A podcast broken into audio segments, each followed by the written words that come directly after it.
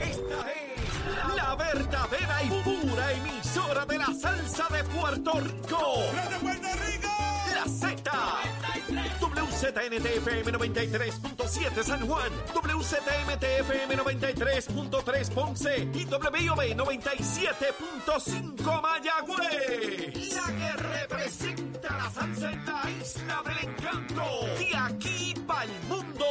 A través de la aplicación La Música Z93. Tu, tu emisora nacional de la salsa.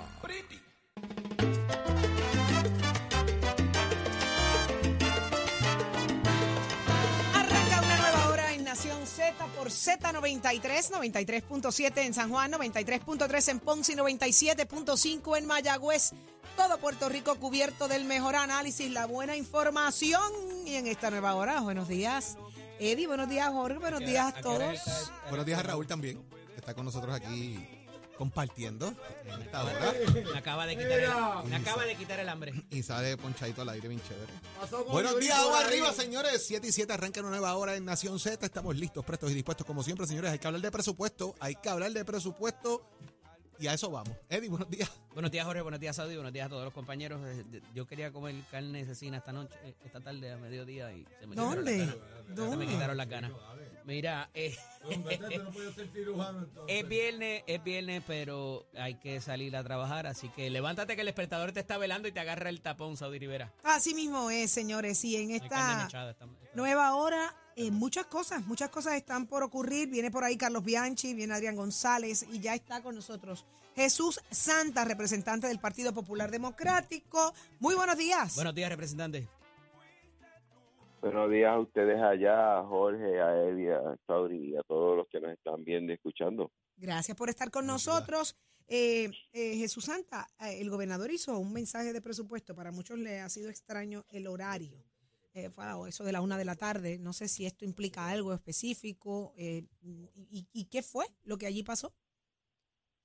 Bueno, me imagino que lo, de- lo del horario era porque ya nosotros teníamos el presupuesto recomendado por la Junta y obviamente lo estábamos evaluando y pues quiso sacar algún tipo de primicia a, a ese proceso. Hay que recordar que él ha estado durante estos por lo menos dos o tres meses en negociación con la Junta, al igual que nosotros, eh, buscando hacer cambios y sugerencias sobre cómo debe de ir el presupuesto. Eh, y, al igual que él, nosotros acá en la Cámara tenemos una partida que entendemos que tenemos que mejorar, dadas ciertas situaciones que ocurren en, estas dependencias y o eh, proyectos que queremos que se vayan a realizar o propósitos dentro de la política pública, en el caso nuestro de la legislatura, que queremos implementar.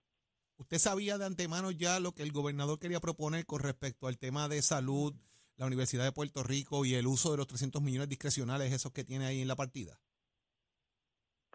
Más o menos te puedo decir que sí, eh, la realidad que hemos tenido comunicación con el grupo técnico del gobernador y había unos puntos que coincidíamos en, en por lo menos dar un recurso adicional a la Universidad de Puerto Rico, eh, sobre todo dar apoyo a los municipios basado en el ahorro que se tuvo con el- la legislación federal sobre el Medicare Medicaid. Y le habíamos indicado a la Junta que si bien es cierto que el gobernador puede tener algún tipo de uso a esos 300 millones de dólares, también nosotros teníamos unos propósitos, inclusive muchos de ellos se los habíamos ya explicado en reuniones anteriores y me complace que algunos de ellos fueron incluidos. ¿Será discrepancia eso con el incluidos. gobernador entonces, representante, para, para, para atender ese tema presupuestario? O sea, de esos 300 Bueno, millones yo creo que por- bueno, por- a nivel de, de lo que hay de la Universidad de Puerto Rico y salud y municipio, creo que el propósito es el mismo. ¿Cómo lo hacemos? Pudiera haber alguna discrepancia, pero yo creo que, que- pero creo que es salvable. Referente a los 300 millones de dólares, eh, de las cosas que nosotros estamos viendo es un poco eh, aumentar las partidas que tienen que ver con los adultos mayores. A mí me chocó mucho eh, la situación que está ocurriendo en el país, donde el año pasado sobre 700 adultos mayores fueron abandonados, y literalmente, Jorge, abandonados en los hospitales, Sí, ¿eh? Así es. eh, y que en lo que va de este año, según la vista pública que tuvimos con el Departamento de la Familia, ya van por 500, Ay, y estamos en mayo. Eh, sin contar, obviamente, la necesidad que hay de amas de llave en cuestión de, de que ese programa da una ayuda enorme a aquellos adultos mayores que viven en sus casas, pero que esa ayudita es buena para mantener una calidad de vida.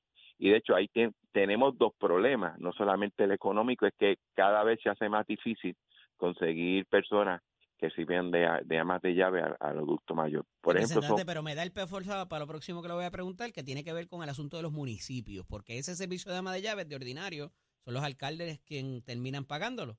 ¿Hay algo para los municipios más allá de que se les rebajó lo que vayan a pagar por el plan médico, del plan vital? La aportación que Bueno, parte de lo que se quiera, parte de lo que se quiere hacer, dado lo- el ahorro de los 300 millones de dólares, que viene por eso, por la legislación federal, es que se le estima durante el periodo de tiempo que cubra esa legislación, que son cinco años, porque sabemos que no son dineros recurrentes, pues se le estima de pagar la totalidad de ese, de ese pago que ellos hacen a la tarjeta de salud. Eso puede representar más o menos 80 millones adicionales. El año pasado se hizo algo similar, eh, donde ellos pagaron, creo que eran 60 o 62 millones de dólares menos. Lo que nosotros estamos buscando es, mira, tú ya recibes, o sea, hay 300 millones de dólares que utilizamos antes para hacer el pareo de ese dinero que ahora lo tenemos disponible.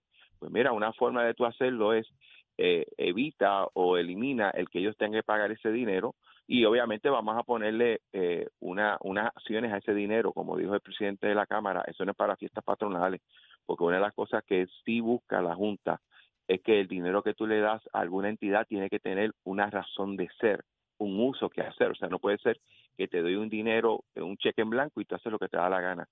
Eh, por ese por ese camino, créeme que no se va a lograr nada.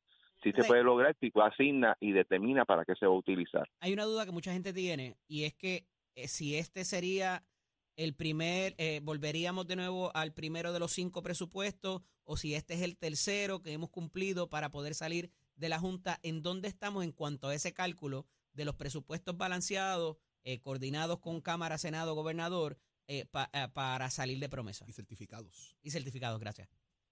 Bueno, este sería un posible tercer presupuesto certificado. Eh, los primeros dos, y bajo la interpretación que hace la Junta y su presidente David Skill, de que independientemente cómo se apruebe, lo, se- la- lo que se pide es que el presupuesto incluya la deuda que hay que pagar y que sea balanceado, sería el tercero. Como he dicho en otras entrevistas, hay que esperar el estado financiero, que es el que valida que está balanceado. De Pero hecho, no yo no tengo duda que los que- primeros dos el del año pasado fue un, un hito en eso, que, que se interrumpió esos cinco consecutivos. No, porque lo que se pide es que el presupuesto sea balanceado. Es una pena que no haya sido un presupuesto avalado por Cámara, Senado, Gobernador y la Junta, eso sí, pero no deja de ser un presupuesto balanceado que paga deuda y que y que no excede su gasto a los ingresos que ha tenido el gobierno. Aquí lo más importante Pero es que se pague deuda dentro del presupuesto. Eso es lo que haría la certificación viable de que se está cuadrando el tema. Lo que lo lo que lo lleva a que sea un presupuesto que sea eh, válido para la, la cuenta, ¿no? De presupuestos balanceados y certificados es que incluya el pago de deuda. Si no hubiéramos tenido desde el 2017, 2018, 2019, esos, esos presupuestos no fueron deficitarios, pero no pagaban deuda. Por eso es que no se incluyen. Claro. Claro. El primer, el primer presupuesto que se incluye o que puede incluirse, vamos a ponerlo de esa manera, eh, para que sea un presupuesto balanceado, es el de 2020, 2021, 2021, 2022, perdona, que fue el primero que nosotros aprobamos, porque paga deuda. ¿Le hablaba a alguien ayer el gobernador específicamente en ese mensaje, representante Santa? Quería enviarle un mensajito a alguien fuera de Puerto Rico. estaba teledirigido a alguien, algún sector. Mira, yo creo que el gobernador lo que quizás, eh, sin, sin decir a quién va dirigido, puso las cartas sobre la mesa y en este caso para que nosotros sepamos por dónde va él y, y dentro del turno al bate que nos toca a nosotros ver de qué manera lo podemos ayudar. Yo sé que, o sea, porque ya prácticamente la gestión de con la Junta literalmente termina cuando la Junta nos somete el presupuesto. Ahora nos toca a nosotros negociar.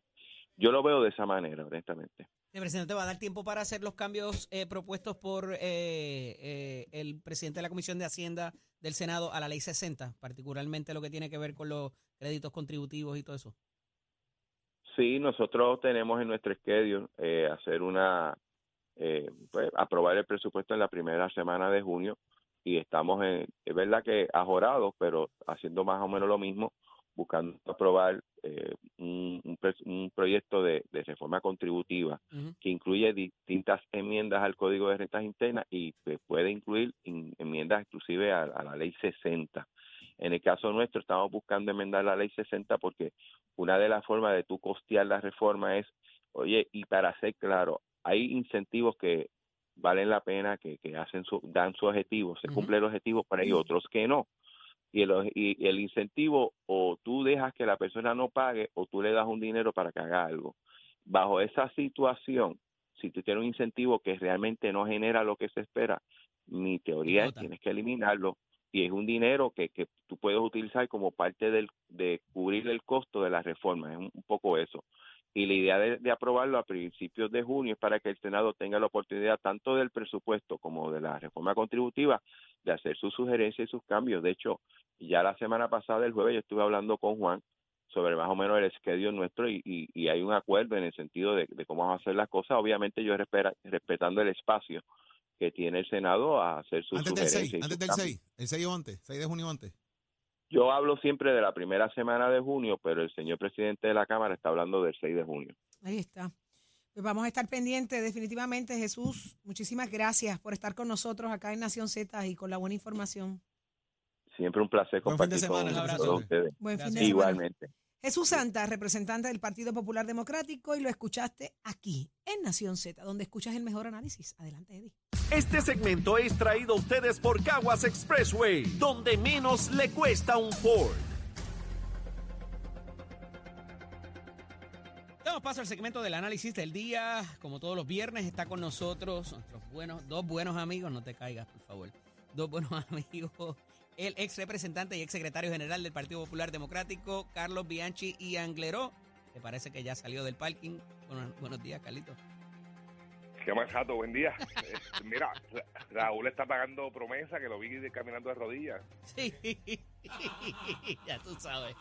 Está con nosotros también nuestro buen amigo, el licenciado Adrián González Costa, ex candidato a la alcaldía por el Partido Independentista Puertorriqueño en San Juan. Buenos días, Adrián.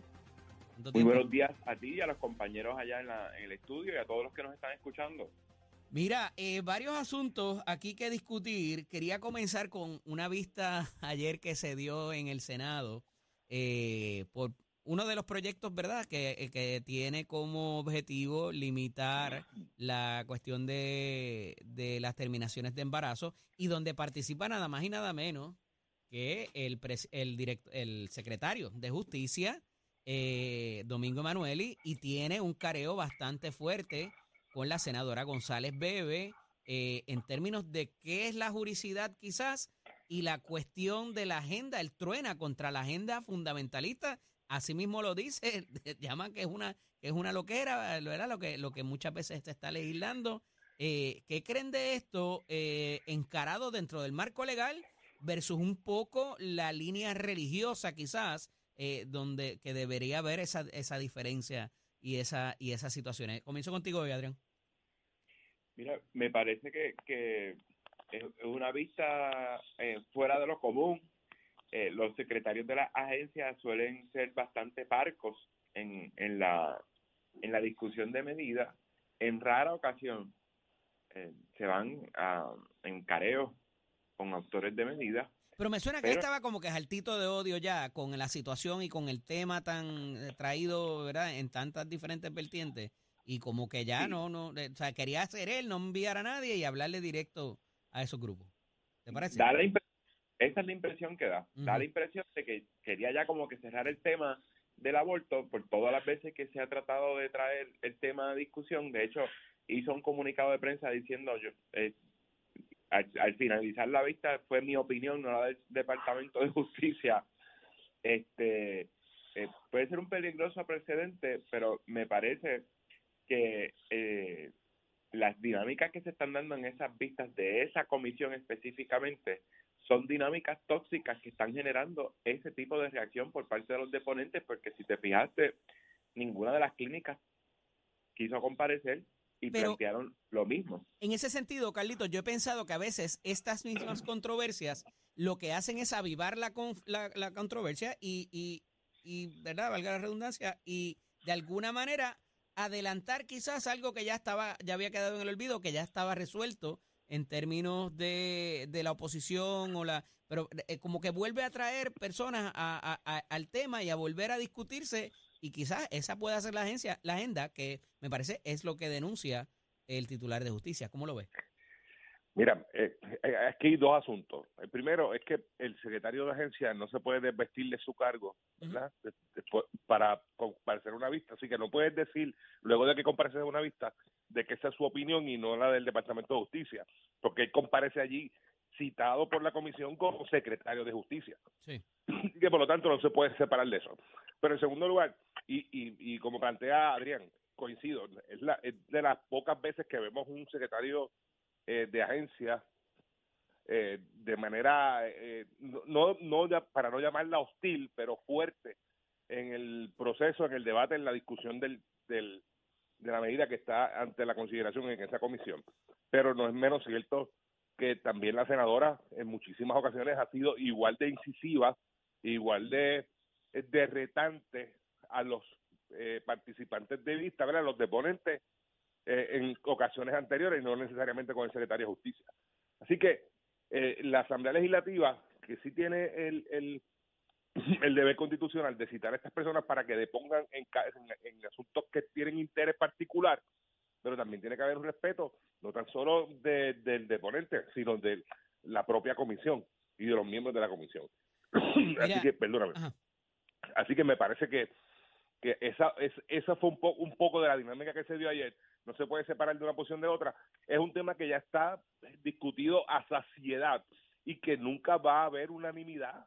Por lo tanto, citar a los departamentos, yo creo que el Departamento de Justicia va a llegar el momento que ya va a enviar ponencias y no va a participar de este proceso porque ha sido a saciedad discutido con varias medidas eh, que han estado de la consideración de la Asamblea Legislativa en ambos cuerpos.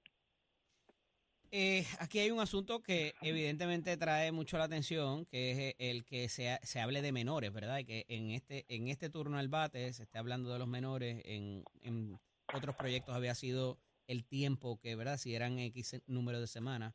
Este, pero me parece que esto continuará y mientras, aunque no se apruebe el proyecto, que era lo que les estaba tratando de comentar ahorita, eh, el mantener viva la controversia eh, aviva las fuerzas que quizás le dieron eh, el pase eh, de llegada a la senadora eh, Sí. y al partido, ¿verdad? Eh, de, de, Proyecto de Dignidad. Pero es que, ella está, es que ella sabe muy bien lo que está haciendo, ya sabe quién está hablando. La- los políticos cuando ocupan este tipo de posición y se acerca el año electoral, obviamente, les tienen que hablar a sus huestes y tienen que responderle a sus huestes con medidas legislativas eh, que estén de acorde con lo que le prometieron en la campaña política. Está ocupando su es a campo, está ocupando su campo, Adrián. yo creo que yo creo que definitivamente él está hablando a un sector porque nadie está hablando de eso en Puerto Rico. Claro. Digo, y en otras jurisdicciones sí, porque hemos visto países en Europa y todo que están hablando lo mismo. Brevemente, brevemente se presenta la primera desestimación, particularmente para lo que es eh, la cosa de Victoria Ciudadana y el PIB, el, el Junte, ¿verdad? La alianza, la coaligación particularmente. Este, y parece haber unos defectos ahí de forma y, y en términos de los emplazamientos también se habló esta semana. ¿Por dónde va eso en el trámite como tal, Adrián? Para que nos ilustre un poquito la parte legal.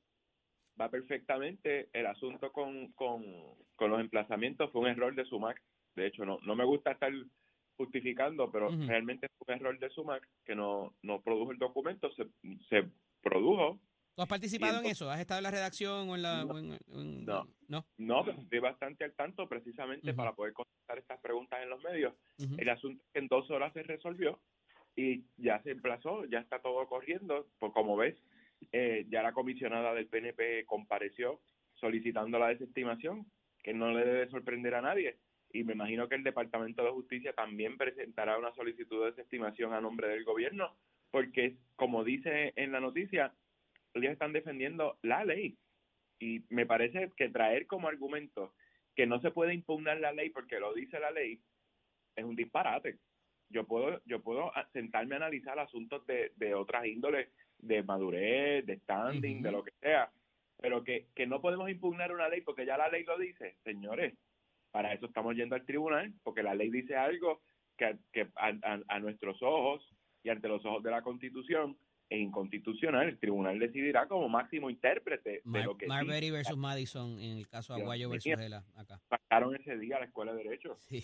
En términos políticos, ¿dónde pone esto tan lejano o tan cercano quizás al comienzo del ciclo electoral y la erradicación de candidaturas, Carlito? Mira, eh, es- esto está muy cerca. El proceso, la- la- las candidaturas están ahí en, octubre en algunos en, en algunos eh, partidos políticos, en diciembre para efectos de ley. Eh, si esto no se resuelve a la mayor brevedad, eh, digo, también hay que ver el aspecto político, ¿verdad? Ya el, el caso de, de Juan eh, parece distanciarse de la candidatura también de Mariana Nogales y una posible eh, eh, coalición, ¿verdad? O alianza en ese tipo de aspectos. Solamente sería para la candidatura a la gobernación y a San Juan. Eh, y al final del camino, pues sabremos si eso se, se acuerda o no se acuerda, ¿verdad? Y si sigue eh, señalamientos como el que hace Juan sobre que Mariana Nogales no es parte de esa coalición, pues podría afectar también a la gente del Movimiento Victoria Ciudadana que podría estar prestando el voto al Partido Independentista Puertorriqueño, en este caso su candidato eh, Juan Dalmau, para la posición que sea, ¿verdad? Porque no se han decidido cuáles son. Eh, pero, pero este debate va, lamentablemente, a tan poco tiempo eh, Sí. de él, que se abra el ciclo electoral, eh, podría ocurrir lo que pasó en el ciclo electoral pasado, que no sé, no llegamos a acuerdo y eh, en medio del ciclo electoral se puedan, se puedan cambiar los muñequitos y atrasar el asunto. Yo espero que no, ¿verdad? Yo, yo Y creo provocar confusión que sobre aspecto- todo, que es lo que no se quiere y yo, evitar. y- y yo creo que es un aspecto de democracia, yo creo que se debe atender con premura y que los tribunales no se Ah, extiendan a la hora de tomar una determinación. agradecido de ambos por estar disponibles. Lo haremos la semana que viene, Dios mediante. Un abrazo. Buen fin- buen fin de Buen semana. fin de semana. Hasta Buen fin de Continuamos. Este segmento es traído a ustedes por Caguas Expressway, donde menos le cuesta un Ford. Noticias, controversias y análisis. Porque la fiscalización y el análisis de lo que ocurre en y fuera de Puerto Rico comienza aquí, en Nación Z. Nación Z por, por Z93. Dímelo, Tato, dímelo, Tato, dímelo, Tato, porque somos deporte. Vamos arriba, vamos arriba, vamos arriba, señoras y señores, que nos vamos con la NBA, que todavía estamos vivos. Mis guerreros, los Boston Celtics, con Derrick White, que anotó 24 puntos. Óigame, Marcus Thorman anotó 23, Jason Tatum y Jay Allen con 21. Le ganaron a los Heat de Miami 110 por 97. Así que la serie está 3 a 2. Estamos vivos. Vamos para el próximo juego a ver lo que nos pasa. Y si empatamos, óyame, esto se va a poner súper interesante. De esta forma se mantiene la esperanza viva de convertirse en el primer equipo de la historia del NBA en superar un déficit de 3-0 para ganar una serie. Estamos hablando de la serie de la conferencia. Otros equipos lo han hecho en ministerio de postemporada, así que vamos a ver si los Boston Celtics tienen esta buena oportunidad. Mientras tanto, a todos los amantes de la federación, como ya habíamos hablado, este fin de semana se presenta en la pista de Salinas. Doctores versus Pistón y va a estar el debut del humilde, el que tanto se esperaba, ya tiene su pintura como todo se esperaba, ya su motor está ready para los pases de pre, para la clasificación, va a estar en la categoría de Big Block versus Pro Modify, ya usted sabe, en los controles el oso mañoso, así que todos estos fanáticos del humilde pueden darse la vuelta por la pista de la escudería Mestre que va a estar allí representándole. Usted se entera aquí en Nación Z Somos Deportes con el auspicio de Mestre College que te invita a que pase por cualquier de nuestros recintos. Ya estamos trabajando en esta matrícula para agosto. 787-238-9494 es el numerito de llamar. ¿Te gusta la jalatería y pintura, la soldadura, la electricidad? Es una vueltita por cualquiera de nuestros recintos que están en Vega Baja, Bayamón, Ponce, Caguas y Mayagüey. Toma tu decisión que estudiar en Mestre College, una carrera con un año y dos meses, te puede convertir en un profesional. Que tengan buen día y buen fin de semana. Achero, give it on my friend. Este segmento del tránsito es presentado por la Comisión para la Seguridad en el Tránsito. Utilizar el cinturón de seguridad salva vidas de día y de noche. Si no te días, Puerto Rico. Soy Manuel Pacheco Rivera con la información sobre el tránsito. A esta hora de la mañana ya se formó el tapón en la gran mayoría de las vías principales de la zona metro, como la autopista José Diego entre Vega Alta y Dorado y desde Toa Baja hasta el área de Torrey en la salida hacia el Expreso Las Américas. Igualmente la carretera número 2 en el cruce de la Virgencita y en Candelaria en Toa Baja y más adelante entre Santa Rosa y Caparra. También algunos tramos de la PR5, la 167 y la 199 en Bayamón, así como la avenida Lomas Verdes entre la American Military Academy y la avenida Ramírez de Arellano.